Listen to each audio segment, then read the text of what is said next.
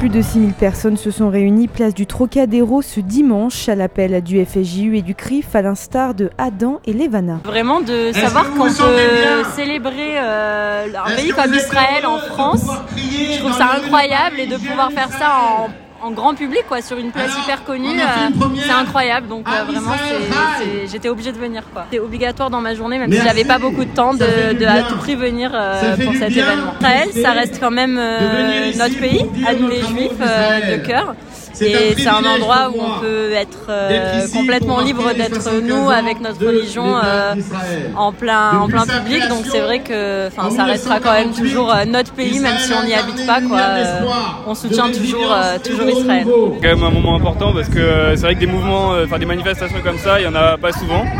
Et euh, c'est vrai que euh, ouais, ça fait plaisir de voir quand même qu'il y a pas mal de monde euh, qui sont rassemblés pour Israël aujourd'hui. Ouais, c'est un attachement particulier parce que même de confession juive, même si on est français, on a toujours un petit, un petit cœur en Israël et on voit qu'en France aujourd'hui il y a de plus en plus de, de mouvements très haineux vis-à-vis d'Israël, beaucoup de désinformation. Donc c'est important de, de venir montrer notre soutien et notre solidarité. Une célébration autour d'un concert et de prise de parole. Parmi les personnes présentes, plusieurs hommes et femmes politiques proches de la communauté juive, comme le maire du 6e arrondissement Francis Piner, Sylvain Maillard, vice-président du groupe Renaissance à l'Assemblée nationale, ou encore Clément Beaune, ministre délégué des Transports. C'était essentiel pour moi d'être là parce qu'effectivement c'est un 75e anniversaire qui est euh, très attendu, très important. Il ne faut pas oublier aussi euh, tout ce qui a été accompli dans ces 75 ans par euh, l'État d'Israël qui a défendu sa sécurité, qui a affirmé ses valeurs démocratiques, qui a surmonté toutes les crises, qui est là aujourd'hui euh, très fort, très uni, même si comme dans toutes nos démocraties, il y a des moments difficiles à traverser, dire aussi que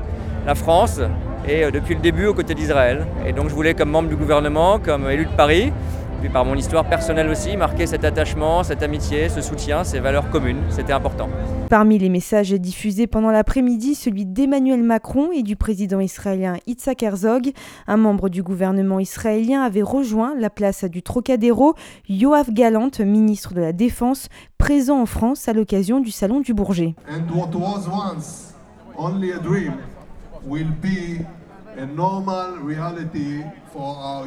Plusieurs dirigeants de la communauté juive étaient aussi présents comme Ariel Goldman, président du FSJU, Jonathan Arfi, président du CRIF et Gilles Taïeb, vice-président du FSJU. Il y a cette euh, possibilité, cette extraordinaire opportunité qu'on a eue, j'en avais parlé à votre micro, de réunir des milliers de personnes en plein Paris pour dire à Israël j'aime Israël. Et puis il y a aussi des événements politiques, un ministre de la Défense israélien qui s'exprime sur la même tribune que le ministre des Transports du gouvernement de la France pour dire toute l'amitié entre la France et Israël. C'est aussi un, signe fort, encourageant pour tous les démocrates et les amoureux de la démocratie et de l'amitié France-Israël. Donc pour nous, c'est un, un pari réussi. Nous sommes très fiers euh, de, de cette euh, célébration, très fiers parce qu'elle a à la fois célébré les 75 ans d'Israël, mais elle a aussi célébré l'amitié France-Israël, aussi célébré euh, les accords d'Abraham et qu'elle a tout simplement célébré le fait qu'à Paris, on peut être ouvertement sioniste sur une place publique, sans complexe, j'allais dire et euh, en célébrant euh, dans la joie et la bonne humeur les 75 ans de l'État d'Israël. Donc pour nous, c'est évidemment euh, un sentiment de devoir accompli. Oui,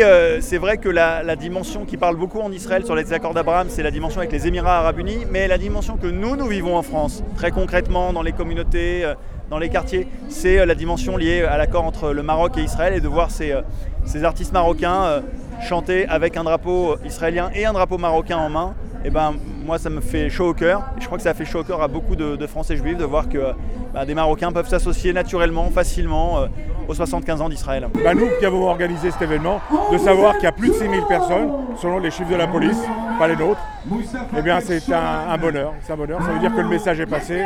Ça veut dire que notre message d'unité, notre message d'amour d'Israël, notre message de fraternité est bien là et bien présent et j'en suis très très très fier. Présence également de la délégation des Émirats et du Maroc, pays ayant signé les accords d'Abraham. De nombreux artistes français et israéliens ont fait danser le public comme Mayou Mana, Enrico Macias ou encore Michel Fugain. Dans mon ADN, dans mon sang coule les veines, dans mes dans mes veines coule le sang d'Israël. Tout ça, c'est extraordinaire. Quoi. ça prouve d'abord une vitalité incroyable, ça prouve euh, que à la fois, parce qu'il y a des trucs qui m'ont touché moi en Israël, à la fois ils sont en guerre, ok, ils sont toujours en guerre, de. Et, euh, et, je leur ai dit, j'étais aux 70 ans, hein, et je leur ai dit, mais putain, vous allez être en guerre longtemps, les enfants, parce que, parce que euh, Israël, à 70 ans, c'est un bébé État, c'est une bébé nation, quoi. Euh, face à des pays qui ont des centaines, des siècles de- d'existence, c'est normal. Il n'y a, personne qui va vous reconnaître comme ça du jour au lendemain. Il y a un peu de romantisme de ma part. C'est très fort.